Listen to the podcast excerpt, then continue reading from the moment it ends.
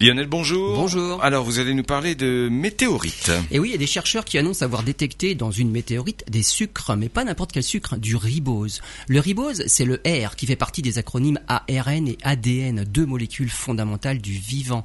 Dans les météorites, comme la célèbre météorite de Murchison tombée en Australie en 1969, bien d'autres éléments importants ont déjà été découverts, comme des acides aminés et des bases nucléiques. Mais ces sucres étaient des éléments manquants, importants, parmi les éléments constitutifs de la vie. Cette découverte montre que le ribose existe dans l'espace et qu'il peut être livré directement sur Terre par les météorites. Avec cette découverte, il semble que la vie aurait pu être apportée sur Terre il y a 4,5 milliards d'années par des météorites ou des comètes.